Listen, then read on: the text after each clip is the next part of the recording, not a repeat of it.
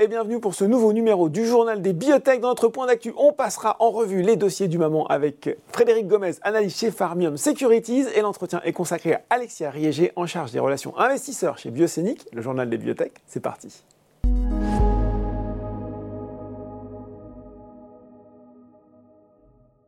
Et je reçois pour ce point d'actualité Frédéric Gomez, analyste biotech chez Farmium Securities. Bonjour Frédéric. Bonjour Bon, il se passe toujours plein de choses sur les biotech. On avait quand même envie de faire un petit point qu'on espère rapide. Euh, bah oui, nous aussi sur la faillite de SVB, la Silicon Valley Bank, euh, puisqu'on a dit beaucoup de choses sur cette euh, banque et notamment bah, qu'elle prêtait à toutes les valeurs de la tech.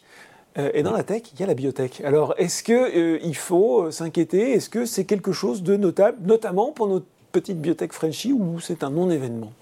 Alors, c'était anxiogène, ça nous a fait travailler pendant un week-end, parce qu'il a fallu qu'on fouille un peu. Savoir qui, qui, qui avait des, comptes ou, des prêts à la SVB. Voilà, qui potentiellement en exposition. Alors, mm. quand on regarde, en fait, il fallait regarder principalement les sociétés françaises qui étaient cotées au Nasdaq, parce que c'était celles qui étaient la plus, les plus à même de faire du business avec une banque américaine. Mhm.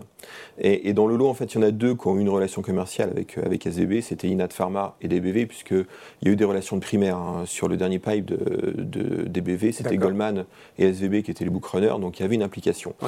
Néanmoins, les deux sociétés ont très vite réagi, puisqu'elles ont fait des communiqués de presse annonçant qu'elles n'avaient pas d'exposition au niveau de leur trésorerie dans cette banque.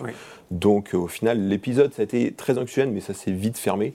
En tout cas, pour les bibliothèques françaises, et, leur trésor est dans d'autres banques, et je pense qu'il y a suffisamment d'acteurs sur la place pour mettre sa, trésorerie que d'aller euh, que d'aller en Californie. sur les bibliothèques américaines, il y a peut-être un risque selon vous? Alors, il y en a quelques-unes quand même. Euh, alors, elles ont toutes, euh, enfin beaucoup ont révélé leur exposition, oui ou non, et leur niveau d'exposition. Donc, euh, pour la plupart, c'était une exposition marginale, moins de 5%. Mhm. Il y en avait quelques-unes. Il y en a une qui a indiqué, une société diagnostique qui a indiqué qu'ils avaient, euh, ils utilisaient deux banques pour leur trésorerie, dont SVB. Donc là, forcément, les acteurs n'ont pas très bien réagi, parce que le, banque, le, titre était sanctionné. Mais bon, le gouvernement américain a, fait ce qu'il fallait pour garantir, garantir. Et, il y avait une société en dermato où visiblement, ils ont réussi à se reconnecter le lundi, mardi sur le portail internet euh, de SVB pour, euh, pour faire des, mouvements sur, sur les liquidités qu'ils avaient. Bon, effectivement, comme vous l'avez dit, hein, le gouvernement américain a réagi, enfin les autorités américaines ont réagi très vite sur le dossier. Euh, donc ça, on va dire que c'est plutôt une bonne nouvelle. Vous vouliez nous parler aujourd'hui également euh, doses immunothérapeutiques. C'est pas pour parler de mais pour parler d'OSE 127 dans le syndrome de, attention, je prends mon nom, Sjogren, c'est ça, avec des résultats qu'on attend peut-être bientôt, c'est ça, Frédéric Prochainement, donc euh, là encore, hein, euh, c'est une molécule particulière parce qu'en fait ils ont un deal en place avec Servier mhm. et ils se sont un peu partagé le travail. Donc dans la rectocolite hémorragique, c'est euh, Ose qui fait le développement, mhm. alors que dans le syndrome de Sjogren, c'est Servier qui est, qui est, responsable. Alors Ose a communiqué en disant qu'il devrait y avoir les datas de cette phase 2 sur 48 patients au cours du premier semestre 2023. Quand on va sur clinicaltrials.gov, le site euh, Servier annonce euh, mi-mai. Donc, euh, c'est un petit peu plus précis. C'est un peu plus précis. Au final, c'est presque demain. Ouais, c'est ça, c'est bien. et, c'est vrai qu'il va falloir surveiller avec attention en fait, les résultats de cette étude pour voir un peu quel va être l'impact potentiel de, bah, de cette étude mm. sur les relations entre, entre Servier et, et, Ose. il faut rappeler quand même que c'est une indication qui est très compliquée. Hein. Il y a eu beaucoup de tentatives. On rappelle peut-être rapidement ce que c'est le syndrome de Alors, le syndrome de c'est une maladie auto-immune où au final l'organisme va synthétiser des anticorps qui vont euh, détruire euh, certaines parties du, corps humain. Il y a une forte composante au niveau des glandes, c'est-à-dire que c'est des patients en final euh, où il y a plus de glandes salivaires, elles sont plus fonctionnelles, donc il n'y a plus de sécrétion, ils ont également plus de larmes, parce que les glandes écrymales sont atteintes, il y a une sécheresse vaginale pareil à ce niveau-là, et il y a des internes cutanées, pulmonaires, au niveau des reins, au niveau des articulations, au niveau du système nerveux central, on peut même aller jusqu'au lymphome. Donc c'est vraiment un syndrome qui, est, qui implique de, multiples organes mm. euh, et qui est vraiment une maladie terrible. Ça affecte principalement les, femmes. D'accord. Euh, mais à l'heure actuelle, il n'y a pas beaucoup de, solutions thérapeutiques. Donc OSE a développé une molécule où il cible en fait le CD 127. Donc en fait, il essaie de bloquer une interleukine qui est un médiateur de l'inflammation mm-hmm. et de jouer au niveau des lymphocytes T. Alors c'est intéressant au niveau des mécanismes d'action parce qu'il y a une autre société américaine à Horizon qui, elle, a travaillé plutôt sur les lymphocytes B toujours euh, en ciblant un peu les T et les B, mais la cible principale était sur lymphocyte B. Donc c'est vrai que c'est une, indication qui est, compliquée. Mm.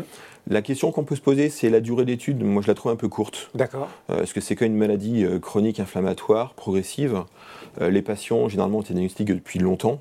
Donc, est-ce qu'on est capable de vraiment améliorer le score après 10 à 12 semaines de traitement?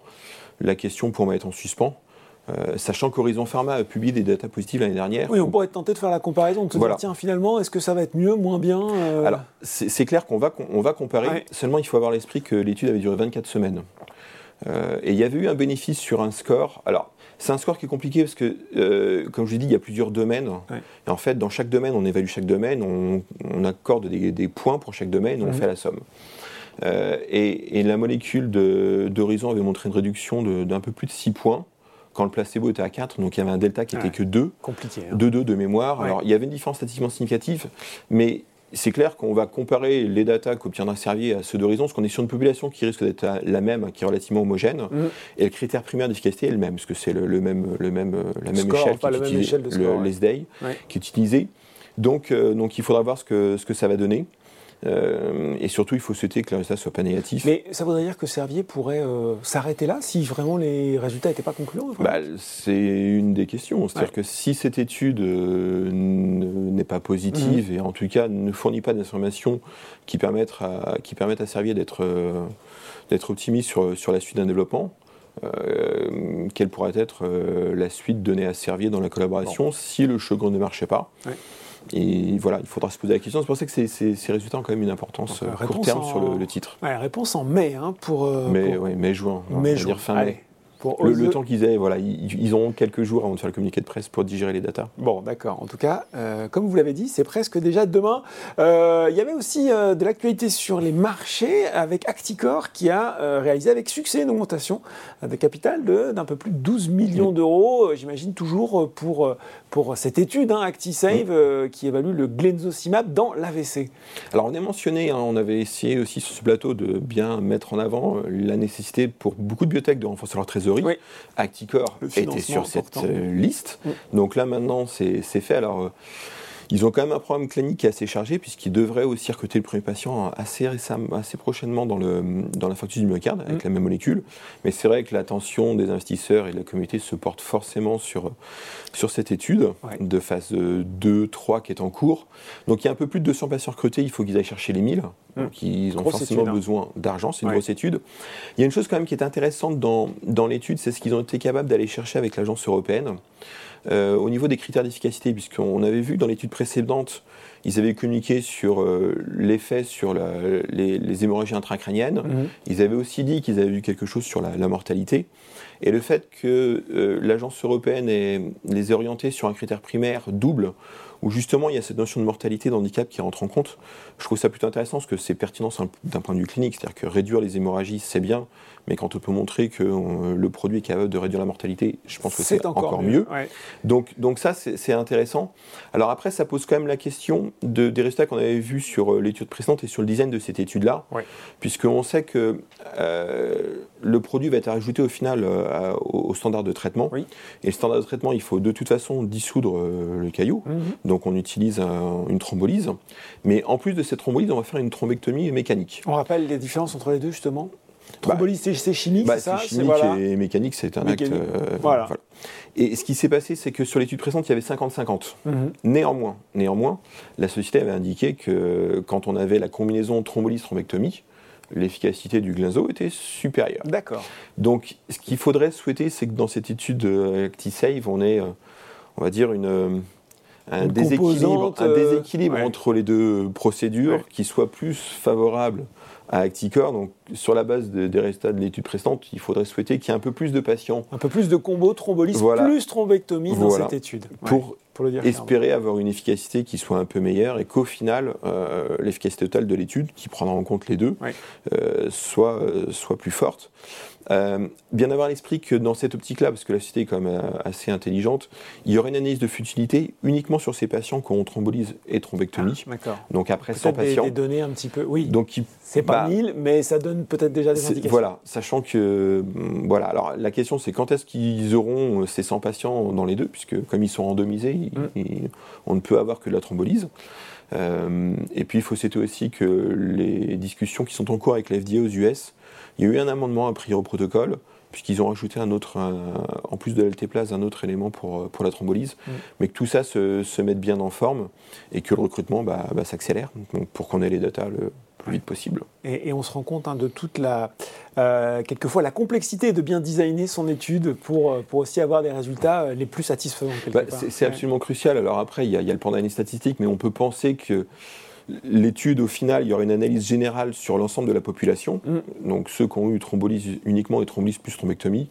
Et on peut penser que dans le plan d'analyse statistique, ils ont intégré une sous-population, une analyse spécifique pour l'autre. Alors après, ça permet de mitiger un peu le risque, dans le sens où si on ne sort pas sur la population générale, mais qu'on sort sur un sous-groupe, on peut essayer de voir si on peut, si on peut discuter. discuter et avoir la même uniquement dans un sous-groupe. Alors bon, ce serait une petite réduction de la taille de l'échantillon ou du marché, mais mieux vaut ça que, rien. Bon, en tout cas, c'est pas pour tout de suite, hein, puisqu'il y a encore pas mal de patients à recruter pour, pour Acticor, et donc cette augmentation de capital était la bienvenue. On termine rapidement avec Sanofi, euh, qui nous a annoncé, c'était le 13 mars, euh, le rachat de la biotech américaine Prevention Bio pour à peu près 3, euh, 3 mm. milliards de dollars, 2,9 hein, pour être précis, dans le diabète. Alors, première question, 1, bah tiens, on achète encore des choses dans le diabète, ça nous semblait peut-être plus le champ thérapeutique le plus à la mode, on va dire. Et deux, est-ce que ça peut. Euh, qu'est-ce que ça nous dit effectivement des biotech qui seraient présents dans cette ère thérapeutique? Alors, est-ce que c'est un comeback de Sanofi? C'est une bonne question, parce que historiquement, Sanofi est un acteur majeur, de ce marché. Diabète, bah oui. Ils avaient un peu perdu ce qu'ils avaient fait un deal avec Zealand dans sur une GLP-1, mais la bataille du GLP-1 a clairement été gagnée par, par Eli Lilly et, surtout Novo Nordisk. Mm. Donc, c'est vrai que Sanofi avait un peu euh, dégringolé dans la hiérarchie, en tout cas dans la perception qu'on avait de cette franchise diabète. Bien sûr. Là, il faut un retour en force. Alors, il faut un peu tempérer euh, ce mouvement euh, pour deux raisons. la, première, c'est que euh, ils avaient tenté en finale, il avait dit, hein, d'arracher Horizon Pharma. Donc ils avaient visiblement un budget pour faire une acquisition majeure. ça c'est pas. Ça, et ça c'est pas, fait, puisque c'est Amgen qui a remporté le, dossier et, clairement Sanofi avait, avait, fait un communiqué de presse en indiquant que le prix demandé était au-dessus, enfin déraisonnable, donc ils ne comptaient pas soumettre d'offres et pour eux ils s'étaient retirés du jeu.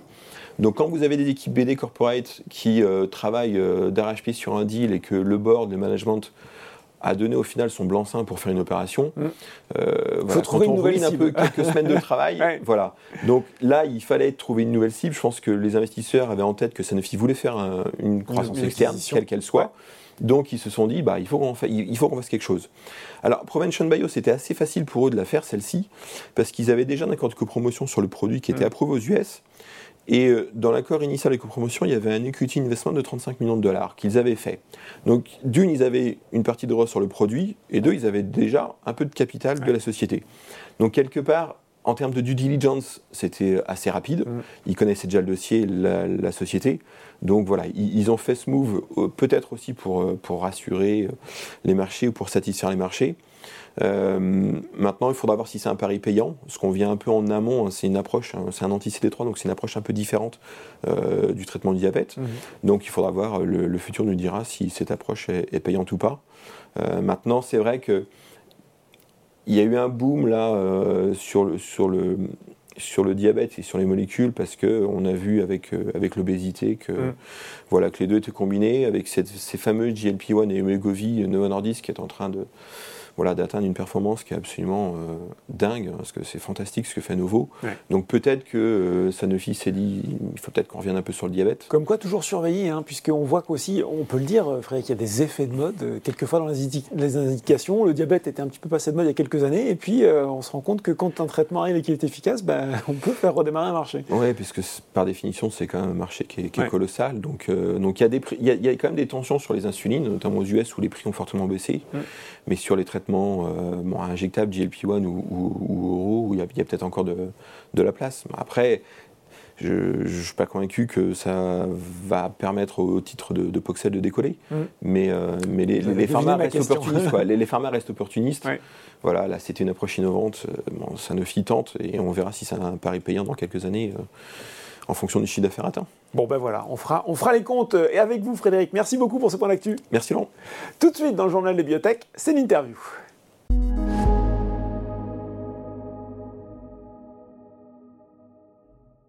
Et je reçois pour l'entretien Alexia Riegère en charge des relations investisseurs chez Biocénic. Bonjour Alexia.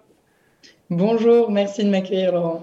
Alors, Les fidèles du journal des biotech ont entendu parler de Biocénique pas plus tard qu'il y a deux semaines. On en parlait avec Jamila Elbougrini. Mais pour ceux qui ne seraient pas familiers de ce nom, il faut revenir un petit peu en arrière dans l'histoire, expliquer eh ben, que c'est le nom de la biotech belge issue de la fusion inversée de Bone Therapeutics avec son homologue française Medcenic depuis octobre dernier suite au rachat d'une participation majoritaire à hauteur de 40 millions d'euros dans Medcenic. Voilà pour la petite histoire. Alexia, est-ce que vous pouvez nous rappeler rapidement, pour commencer peut-être les raisons de ce rapprochement et nous décrire le profil de Biocénique aujourd'hui. On sait que le produit phare de Bone Therapeutics, c'était Alob, une thérapie cellulaire dans les fractures à retard de consolidation. Qu'en est-il pour Medcenic Qu'en est-il du nouvel ensemble? Alors, les raisons de notre rapprochement sont doubles. Euh, tout d'abord, il était essentiel pour Medcenic, en tant que société privée ayant des projets euh, scientifiques et cliniques solides, mmh. qui ont d'ailleurs prouvé leur efficacité et leur performance à travers deux essais cliniques de phase 2 réussis, de pouvoir se rejoindre autour de la science. Euh, il s'avère que nous avons, avec la plateforme Alob, pu découvrir des synergies très intéressantes autour de l'inflammation. Euh, bien que les maladies traitées chez Bone et Médecinique sont bien différentes, mmh. l'inflammation existe et nous pouvons affirmer que c'est un mot-clé qui devrait permettre de nombreux développements communs et d'ailleurs bien plus important que ce que nous avions euh, imaginé euh, à l'origine.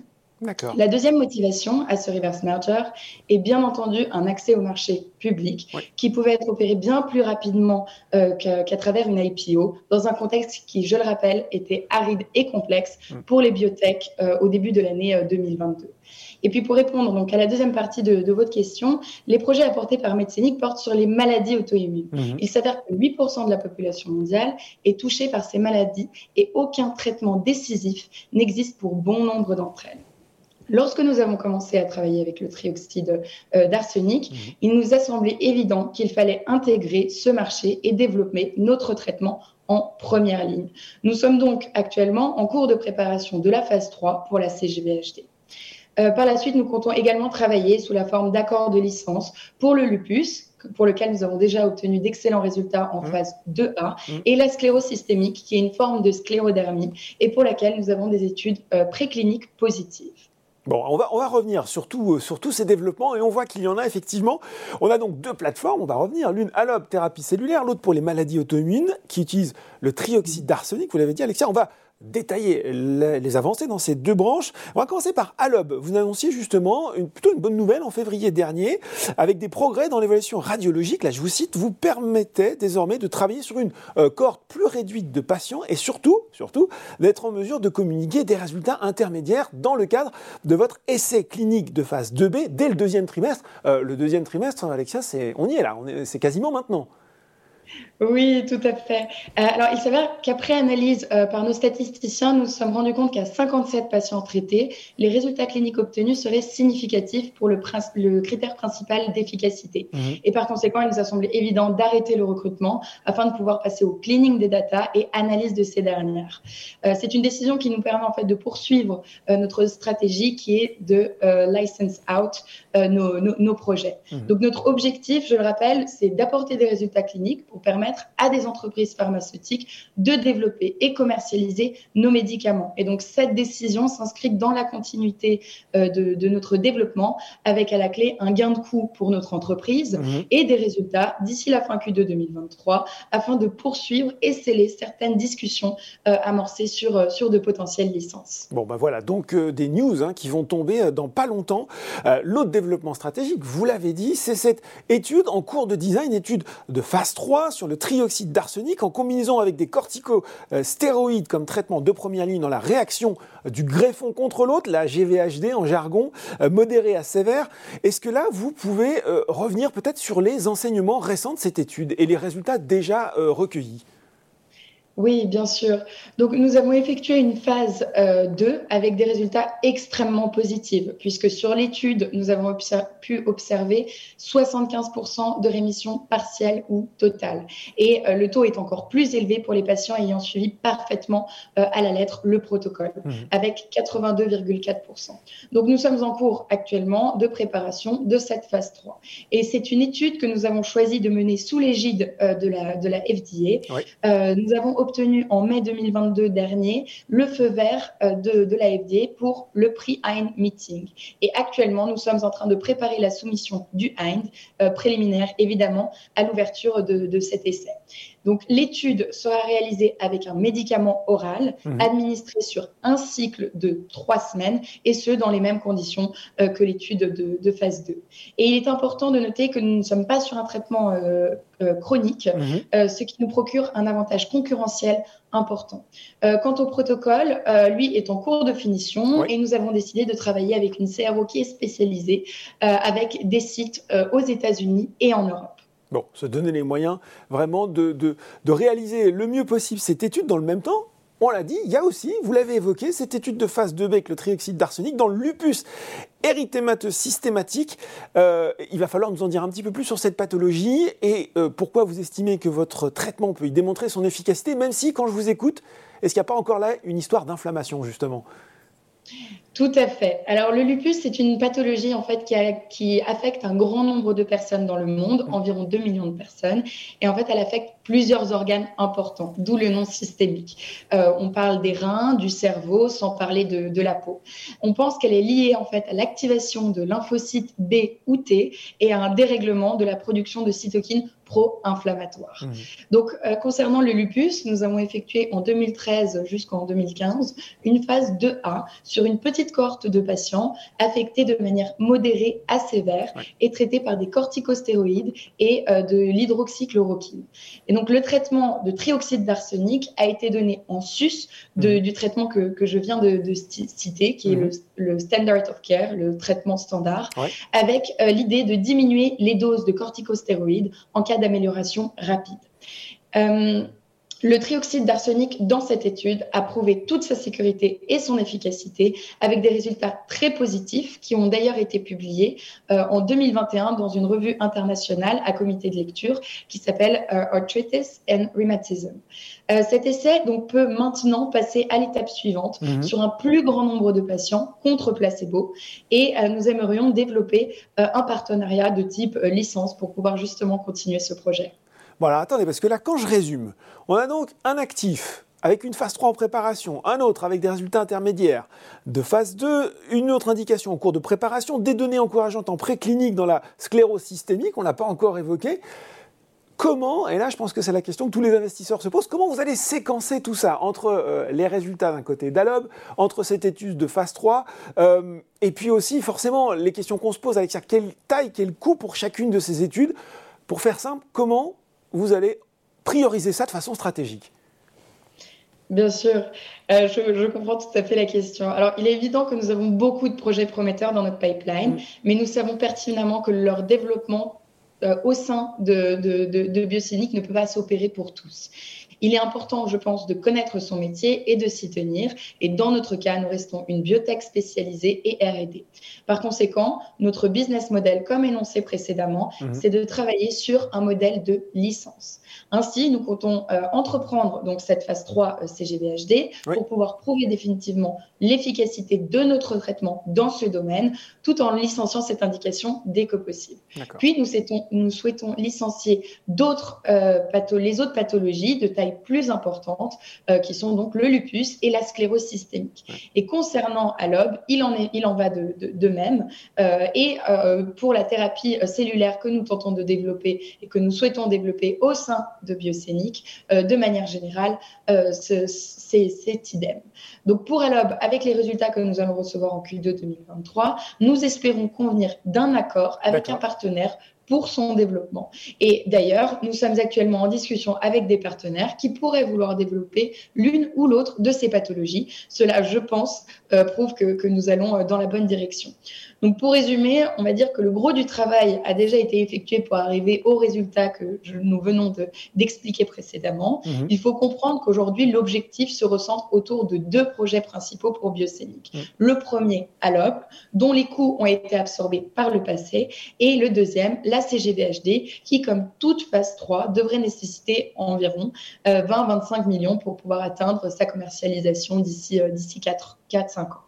Alors forcément, on est sur le journal des bibliothèques, on est sur Boursorama, on est toujours un petit peu pragmatique, beaucoup de développement à venir. Est-ce que euh, a les moyens de les financer? Quel est aujourd'hui justement votre horizon financier? Puis quelles ressources vous pouvez activer pour assumer tous ces développements?